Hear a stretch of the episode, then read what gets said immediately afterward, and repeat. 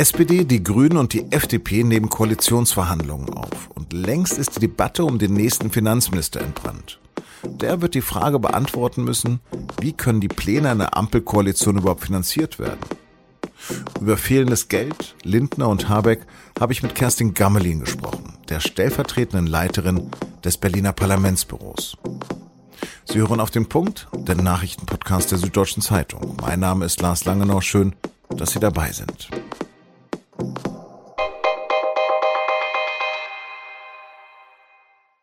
Nun können die Verhandlungen richtig losgehen. Nach den Sozialdemokraten und den Grünen haben nun auch die Freien Demokraten der Aufnahme von Koalitionsverhandlungen zugestimmt. Und das sogar einstimmig. Abgestimmt hatte der Bundesvorstand und die neue Bundesfraktion der FDP. Am frühen Montagnachmittag hat Parteichef Christian Lindner in Berlin gesagt, wir begeben uns nun auf den Weg, Verantwortung für Deutschland mit zu übernehmen. Er habe nach wie vor positive Vibes. Man sehe Chancen, aber auch Herausforderungen. Und Lindner hat gesagt, dass das am Anfang ein Zweckbündnis wäre. Ob daraus mehr werden könne, liegt an den Beteiligten. Lindner sagte weiter, dass eine Ampel keinen Linksruck bedeuten würde. Es wäre eine Koalition der Mitte, die auch die Wähler und Wählerinnen der Union berücksichtigen würde. Allerdings gäbe es noch keine Haushalts- und Finanzplanung, sagte er danach auf Fragen von Journalisten. Dabei ist genau dieses Thema besonders wichtig. Und dazu gehört natürlich auch die Frage, wer denn Olaf Scholz als Finanzminister nachfolgen wird. Und da friemelt sich Lindner am Montag wortreich heraus. Zur Erinnerung, Ende Juli hatte er im ARD-Sommerinterview Folgendes gesagt. Und letztlich ist die, die Frage der nächsten Wochen, äh, soll das ein Robert Habeck von den Grünen sein? Er will die Schuldenbremse aufweichen, er möchte die Steuern äh, erhöhen, ähm, er hat eine Orientierung nur auf öffentliche Investitionen. Oder soll das ein Finanzminister der FDP sein? Ich wäre bereit, das zu übernehmen.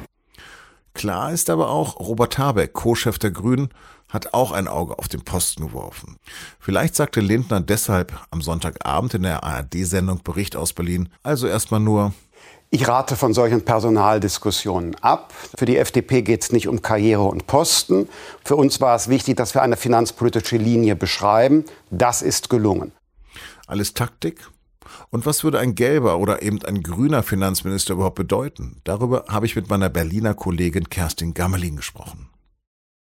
Kerstin, wie viele Schulden hatten Union und SPD, als sie vor vier Jahren notgedrungen eine Koalition eingegangen sind? Es gab keine neuen Schulden, sondern es gab ungefähr 80 Milliarden Euro, die zu verteilen waren und mit dem Geld hat sich dann ähm, haben sich CDU, CSU und SPD die wichtigsten Wünsche erfüllt. Also ähm, 80 Milliarden Überschuss. Dieses Jahr werden wir am Ende des Jahres planmäßig 400 Milliarden Euro neue Schulden haben. Also eine komplett andere Situation. Es gibt kein Geld, kein Spielgeld sozusagen, mit dem die Koalitionäre ihre Koalition kitten können, sondern das muss dieses Jahr anders laufen. Trotzdem fallen von den Grünen und der FDP gerade Wörter wie Aufbruch, Zäsur, Hoffnungszeit.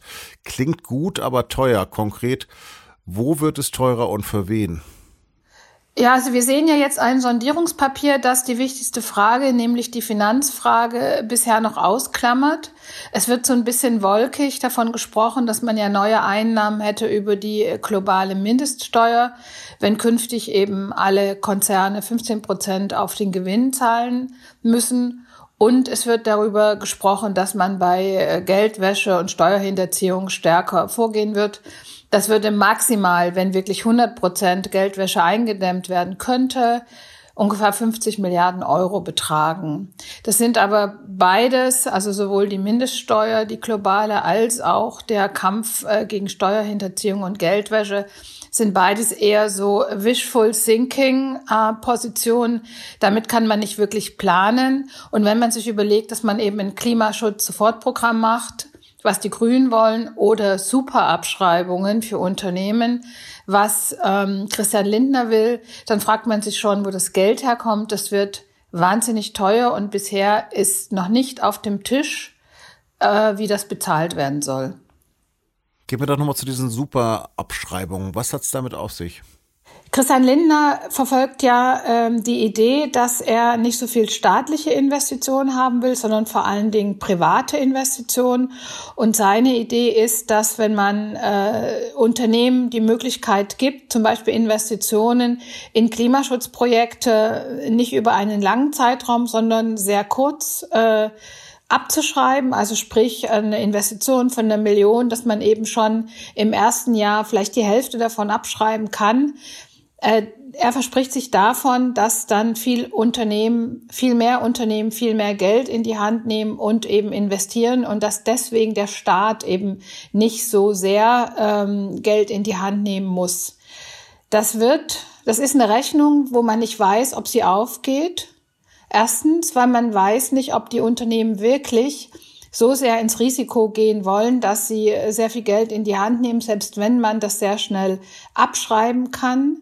Und zweitens sind die staatlichen Investitionen ja auch äh, mit einer gewissen Lenkungswirkung verbunden. Also der Staat gibt vor, äh, wo investiert werden soll, sicher damit, dass wirklich in Klimaschutz investiert wird und nicht nur in Straßen und gibt dafür eben Geld aus. Also das sind immer noch, wir sehen hier den Kampf von zwei Konzepten, die FDP mehr Markt, äh, die Grünen und auch die SPD mehr Staat.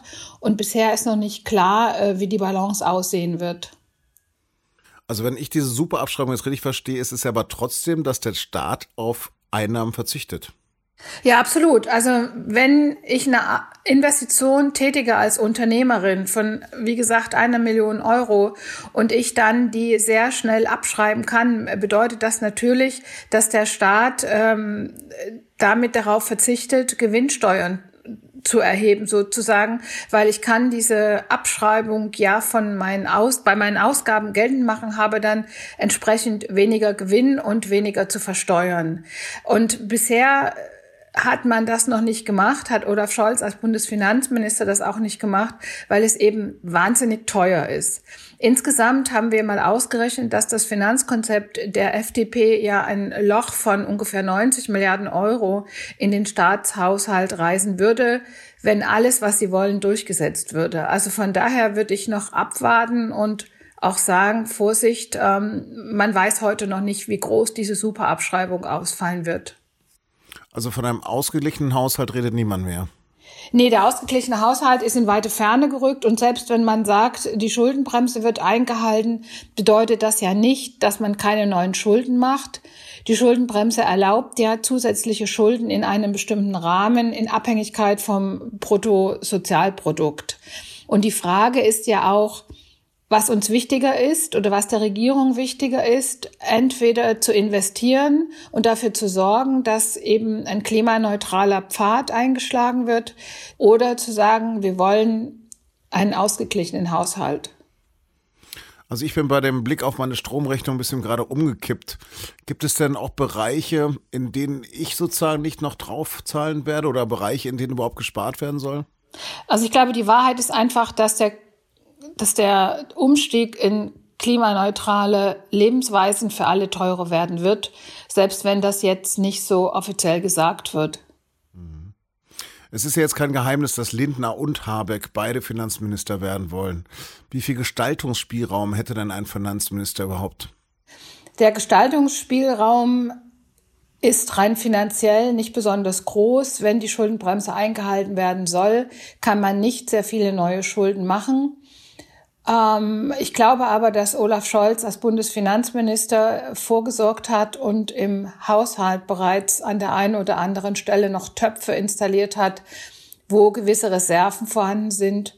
Außerdem weiß man ja, dass jedes Jahr einige Milliarden Euro nicht ausgegeben werden, nicht abgerufen werden.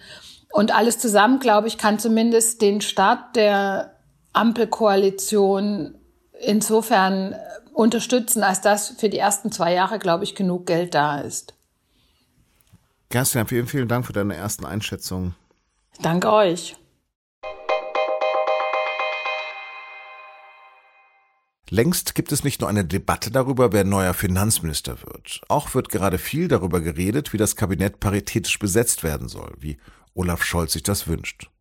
Und wer Nachfolger oder Nachfolgerin vom Bundestagspräsident Wolfgang Schäuble werden soll. Ein heißer Kandidat dafür ist offenbar der jetzige SPD-Fraktionschef Rolf Mützenich. Doch jetzt haben die Frauen in der SPD ihre Fraktion aufgefordert, eine Frau für das Bundestagspräsidium zu nominieren. Die Vorsitzende der Arbeitsgemeinschaft sozialdemokratischer Frauen, Maria Neuchel, hat in Zeitungen des Redaktionsnetzwerks Deutschland gesagt, die Position sei zwingend mit einer Frau zu besetzen. Diesel ist an Tankstellen in Deutschland so teuer wie noch nie. Am Sonntag lag der Preis bundesweit im Durchschnitt bei 1,55 Euro pro Liter. Nach Angaben des ADAC nähert sich auch Benzin dem Höchststand mit derzeit etwa 1,66 Euro pro Liter für E10.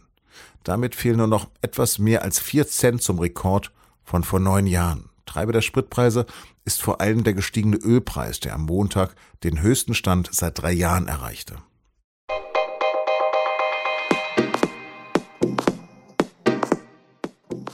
Euphorie auf der einen Seite, Kritik auf der anderen. Der Club Newcastle United aus der Premier League gehört nun einem Konsortium aus Saudi-Arabien. Wer steckt dahinter und was ist mit der Lage der Menschenrechte in dem Land der Scheiks? Das ist das Thema unseres Podcasts und nun zum Sport. Und den finden Sie, wie alle unsere Podcasts, unter sz.de-podcast. Das war auf dem Punkt. Redaktionsschluss war 16 Uhr. Vielen Dank fürs Zuhören und auf Wiederhören.